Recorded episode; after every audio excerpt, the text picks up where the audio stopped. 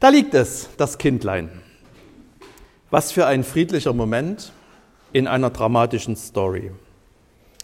Das Leben bestimmt von Mächten, die die einfachen Leute wie Spielfiguren behandeln. Figuren in einem Spiel, das sie nicht gewinnen können. Da liegt es, das Kindlein, ein schönes Kind, ein feines Kind, ein holder Knabe. Vielleicht auch mit lockigem Haar, das wird sich wahrscheinlich erst später zeigen. Was man jetzt schon sagen kann, neues Leben, Hoffnung für sein Volk, Hoffnung für die Menschen, Hoffnung für die Welt. Da liegt es das Kindlein und kaum auf der Welt wird ihm schon nach dem Leben getrachtet. Wie verrückt, wie verloren muss eine Welt sein, in der sich Könige vor Neugeborenen fürchten? Da liegt es, das Kindlein, auf Asphalt und im Schilf. Schilf? Asphalt? Nicht Heu und Stroh? Ich lese den Abschnitt aus der Bibel, der uns in diesem Jahr für den ersten Christtag als Grundlage für die Predigt gegeben ist, aus dem zweiten Buch Mose, Kapitel 2. Ein Nachkomme aus dem Stamm Levi heiratete eine Tochter des Levi. Die Frau wurde schwanger und brachte einen Sohn zur Welt. Als sie sah, wie schön er war, versteckte sie ihn drei Monate lang. Länger konnte sie ihn nicht verborgen halten. Deshalb nahm sie ein Kästchen aus Papyrus und dichtete es mit Asphalt und Pech ab. Dann legte sie das Kind hinein und versteckte es im Schilf am Ufer des Nil. Seine Schwester blieb in der Nähe. Sie wollte wissen, was mit dem Kind geschah. Da kam die Tochter des Pharao zum Baden an den Nil. Ihre Begleiterinnen gingen so lange am Ufer auf und ab. Sie entdeckte das Kästchen mitten im Schilf und ließ es von ihrer Dienerin holen. Als sie es öffnete, fand sie ein Kind darin. Sie sah, dass der kleine Junge weinte. Da bekam sie Mitleid mit ihm und sagte, das ist eins von den hebräischen Kindern. Die Schwester des Jungen, die in der Nähe war, fragte die Tochter des Pharao, soll ich zu den Hebräerinnen gehen und dir eine Frau rufen, die gerade stillt? Die könnte das Kind für dich stillen. Die Tochter des Pharao antwortete, ja, tu das. Da ging das Mädchen und rief die Mutter des Kindes. Die Tochter des Pharao trug ihr auf, nimm dieses Kind und stille es für mich ich will dich dafür angemessen bezahlen. So nahm die Frau das Kind zu sich und stillte es. Als der Junge groß genug war, brachte sie ihn zu der Tochter des Pharao. Die nahm ihn als ihren Sohn an und nannte ihn Mose. Sie sagte, ich habe ihn ja aus dem Wasser gezogen. Der Herr segne an uns sein Wort. Wenn Sie den Jahreswechsel 1986-87 schon bewusst erlebt haben und Westfernsehen hatten, dann können Sie sich vielleicht an eine peinliche Panne erinnern, obwohl man nie richtig rausgekriegt hat, ob es eine Panne war oder Absicht. Damals wurde eine falsche Neujahrsansprache von Bundeskanzler Helmut Kohl ausgestrahlt. Statt der Ansprache für 1987 wurde die Ansprache vom Vorjahr noch einmal gesendet. Vielleicht haben Sie auch gerade gedacht, hat da jemand die Predigtexte verwechselt? Ich meine, Weihnachten rechnet man ja mit einem Neugeborenen, einem Bornkindl, aber doch nicht mit diesem. Was soll das denn, sich am Geburtstag von Jesus mit der Geburtsgeschichte von Mose zu befassen? Ja, klar, es gibt eine Reihe von Gemeinsamkeiten. Beide sind unter dramatischen Umständen geboren. Im Fall von Jesus ist das Land von den Römern besetzt. Die Volkszählung des Kaisers Augustus bringt Menschen nicht nur auf die Palme, sondern auch auf die Beine, auch Schwangere. Im Fall von Mose werden die Hebräer, die Israeliten, die in Ägypten leben, vom ägyptischen König, vom Pharao, unterdrückt. Hatte Josef in Ägypten noch eine Traumkarriere gemacht und waren, seine, waren sein Vater Jakob und seine Brüder dort in, mit, von einem früheren Pharao mit offenen Armen empfangen worden, herrschte jetzt Angst vor Überfremdung. Und das Ergebnis war ein furchtbarer Befehl.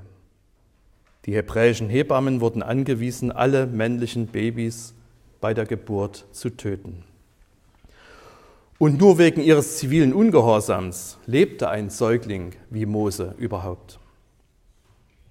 Und das ist nun eine weitere Gemeinsamkeit zwischen diesen beiden Geburten. Das Leben von Mose und das Leben von Jesus sind von Anfang an bedroht. Vor dem Befehl zur Tötung aller Neugeborenen in Bethlehem, den König Herodes erlassen wird, bringen sich Maria und Josef mit dem Jesuskind in Sicherheit. Ausgerechnet in Ägypten. Also gut, es gibt ein paar Gemeinsamkeiten zwischen der Geburt des Mose und der Geburt von Jesus. Bleibt trotzdem die Frage, warum sollen wir uns am Geburtstag von Jesus mit der Geburt von Mose beschäftigen? Was zeigt uns der Blick ins Papyruskästchen, in dem Mose liegt, was uns der Blick in die Krippe von Jesus nicht zeigen kann? Zuerst mal zeigt es uns, dass Weihnachten Teil einer größeren Story ist. Und das ist die Geschichte einer Befreiung. Christ, der Retter ist da, haben wir gestern gesungen. Die Weihnachtsgeschichte erzählt, wie der Messias Jesus, der Gesalbte, der Retter, geboren wurde. Und auch Mose war ein Retter. Er hat als erwachsener Mann das Volk Israel aus der Sklaverei in Ägypten in die Freiheit geführt. Exodus, Auszug, so wird diese Erfahrung genannt. Und im Neuen Testament fällt auf, dass immer wieder die Parallele gezogen wird an ganz vielen Stellen. So wie Mose das Volk Israel aus der Sklaverei in Ägypten geführt hat, so hat Jesus uns aus der Sklaverei von Sünde, Tod und Teufel in die Freiheit geführt. Mose ist der Mittler des ersten Bundes geworden. Er bekommt von Gott die Gebote als Grundgesetz des ersten Bundes. Jesus ist der Mittler des zweiten Bundes geworden. Er besiegelt diesen Bund mit seinem Blut. Nachher, wenn wir Abendmahl feiern, werden wir uns daran erinnern. Dieser Kelch ist der neue Bund in meinem Blut.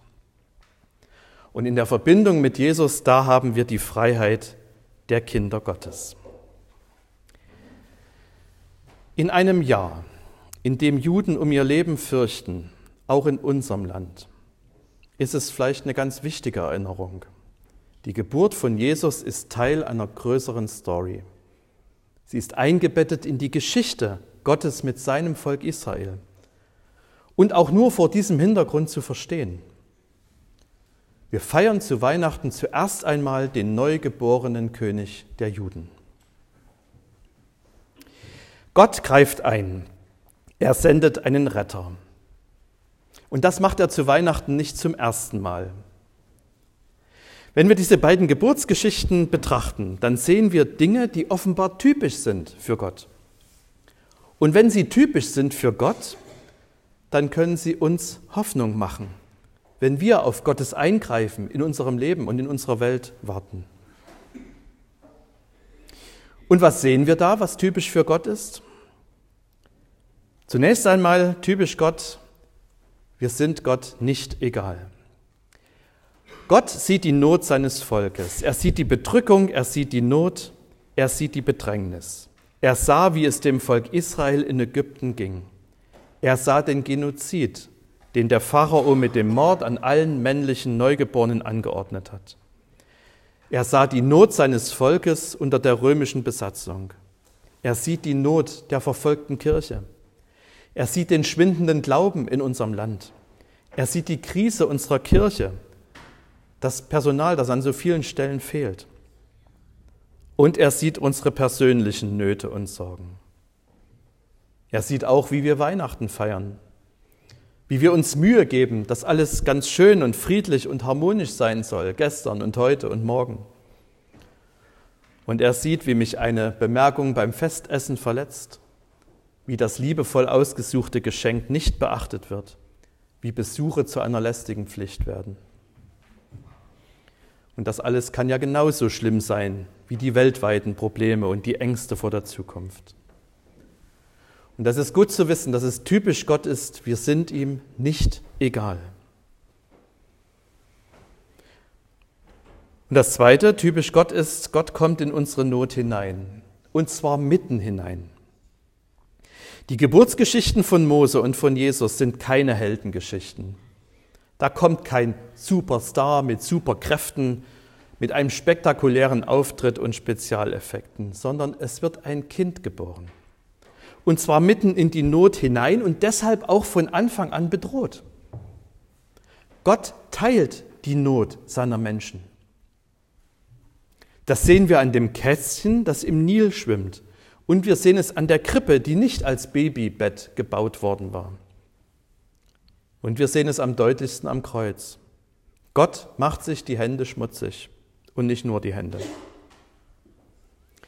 Immanuel, Gott mit uns. Das bedeutet eben, dass es keine Not und keine Sorge gibt, die er nicht teilen und nicht kennen würde. Es bedeutet auch, dass die Rettung nicht schlagartig und sofort kommt. Mose musste heranwachsen. Er musste als gesuchter Mörder zunächst einmal Ägypten verlassen. Das heißt, in den 30, 40 Jahren nach seiner Geburt änderte sich für die Menschen in ihrem Alltag nichts. Und auch Jesus musste heranwachsen. In den nächsten 30 Jahren fällt er nur dadurch auf, dass er im Konfirmandenalter seinen Eltern mal wegläuft. Das heißt, in den nächsten 30 Jahren änderte sich für die Menschen in ihrem Alltag nichts. Gottes Rettung kommt nicht senkrecht von oben mit einem lauten Knall. Sie beginnt unscheinbar, unbemerkt, mitten unter uns. Das allerdings kann auch ein Grund für Hoffnung sein.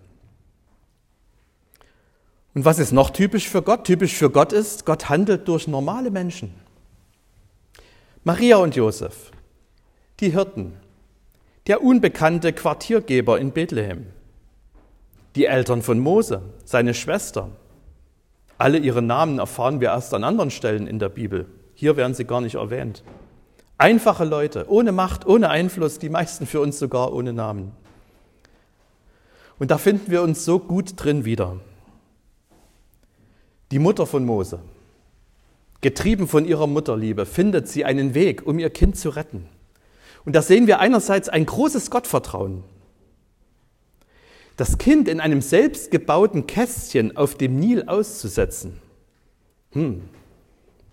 Nicht ohne Risiko. Gut, der Erzähler wählt das Wort Kästchen und da erinnert sich der erfahrene Bibelleser, es gab ja schon mal den Auftrag an jemanden, einen Kasten zu bauen, der hieß dann Arche und man ahnt schon, dass es gut ausgeht und dass das Kind gerettet wird.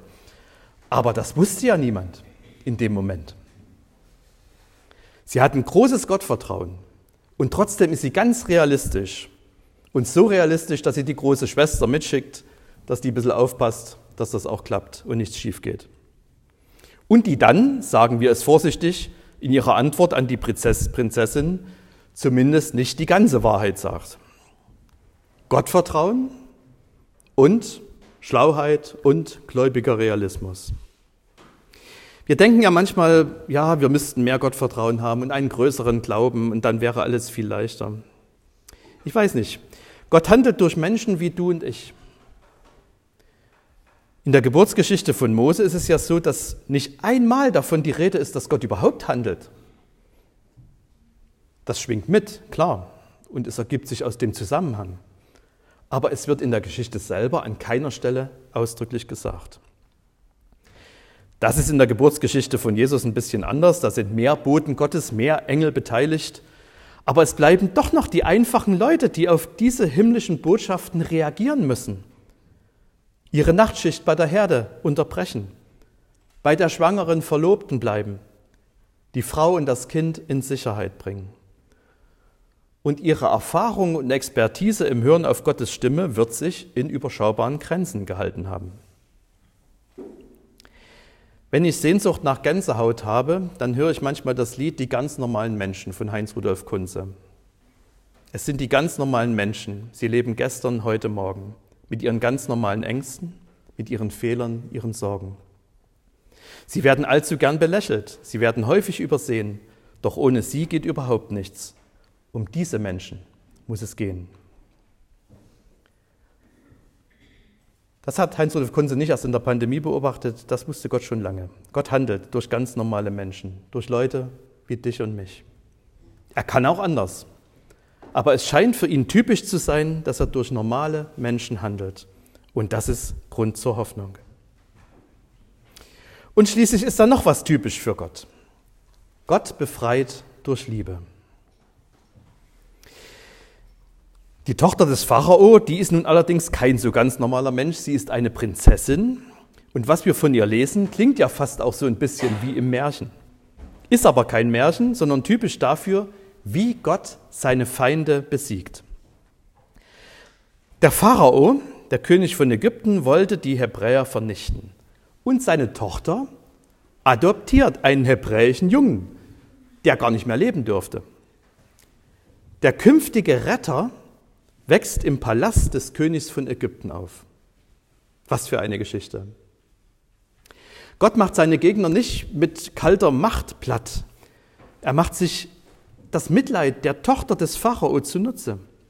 Er nutzt diese Gefühlsregung, die so stark ist, dass die Tochter dem eigenen Vater den Gehorsam verweigert. Die Tochter des Todfeindes Israel, Israels wird zur Mutter des Retters. Ja, wir hätten es oft gerne eindeutiger, schneller und machtvoller, wenn Gott eingreift. Aber vielleicht sollten wir an genau so etwas denken, wenn wir die Worte im Lobgesang der Maria lesen. Er stößt die Gewaltigen vom Thron und erhebt die Niedrigen.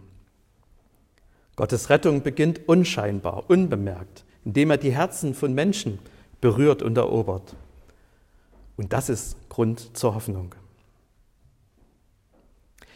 Da liegt es, das Kindlein, auf Asphalt und im Schilf. Nee, wir werden unsere Weihnachtslieder nicht umdichten, aber der Blick in das Kästchen, in dem Mose liegt, kann den Blick in die Krippe, in der Jesus liegt, gut ergänzen. Denn durch diese Parallele fällt uns auf, was typisch für Gott ist. Wir sind ihm nicht egal. Er kommt in unsere Not. Er handelt durch normale Menschen. Vielleicht sollte ich lieber sagen, durch uns. Und er befreit durch die Macht der Liebe. Und der Friede Gottes, der höher ist als alle Vernunft, wird eure Herzen und Sinne in Christus Jesus bewahren.